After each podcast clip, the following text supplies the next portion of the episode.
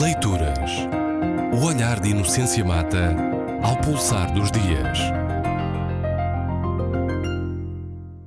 Faleceu na semana passada a escritora cabo-verdiana Orlando Mariles. Conheço a Orlando Mariles, ou melhor, conheci Orlando Mariles uh, por, por uh, ter sido uh, aluna, ou melhor, pupila do professor Manuel Ferreira, com quem estava casada.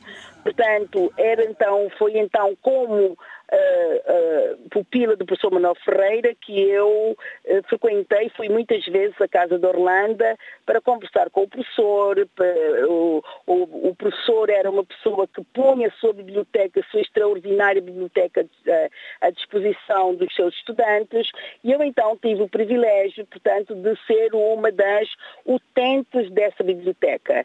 E não, portanto, Orlando Mariles era realmente uma pessoa com quem sempre tive uma relação muito, muito afetiva.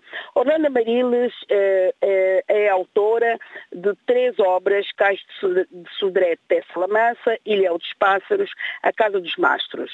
Vale dizer que uma vez Orlando Mariles disse que, que, que tinha claridade só havia uh, tido uh, filhos machos. Uh, na verdade, até 1974, a exceção de Maria Antônia Pusi e, e Maria Helena Spencer, portanto, e, e Yolanda, e, e, Yolanda como na, portanto, na poesia, não havia, na verdade, um nome feminino cabo-verdiano. Em 1974, a publicação de Castro Sodré, Tessa Lamança, de certa forma, eh, de certa forma, eh, chamar a atenção para essa, para essa ausência, além de que eh, a obra de Orlando Mariles traz para a literatura cabo-verdiana, na minha perspectiva, uma novidade que é trazer para a cena literária a vida de cabo-verdianos imigrantes. Uh, portanto, eu posso dizer, sintetizando, que há dois aspectos que eu, que eu uh, destacaria na obra de, de, Orlando Mariles, que é precisamente a inscrição da diáspora, como também em, eh, em uma entidade faltora do imaginário literário e Ilhéu dos Pássaros é, na verdade, um, neste caso, uma, uma obra emblemática neste aspecto, não é? Um conjunto de sete contos eh, que falam dessa vida, portanto, dessa, dessa, dessa relocação espacial de Cabo Verde na vida dos imigrantes eh, em Portugal. O outro aspecto interessante na obra de Orlando Mariles é a convocação do fantástico, a convocação do real maravilhoso como um elemento fundamental, portanto, da história, da, da narrativa.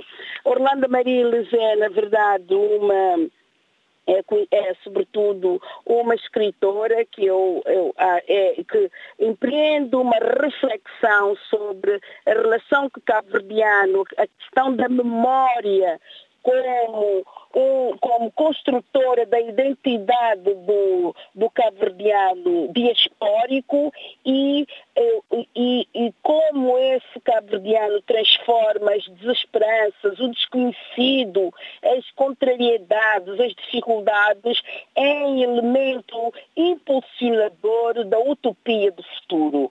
Portanto, quero chamar atenção para a obra de Orlando Mariles, não apenas por causa da sua do, do seu, da sua importância sociológica, portanto, ser a autoria feminina e as mulheres e, e, e o feminino dinamizar toda, toda a narrativa, mas também, e com, e com esse aspecto concluo, trazer para, uh, para a reflexão essa dimensão que já havia sido iniciada por Cursino Fortes, a ideia de que uh, uh, o, olhar sobre o imigrante não tem que ser sempre um olhar marcado pela distopia. Pelo contrário, ver o imigrante, como diria uh, o Cursino Fortes, não é? ver como todo imigrante que parte eh, regressa também eh, cheio eh, de alfabeto, cheio de saber. Leituras. O olhar de Inocência Mata ao pulsar dos dias.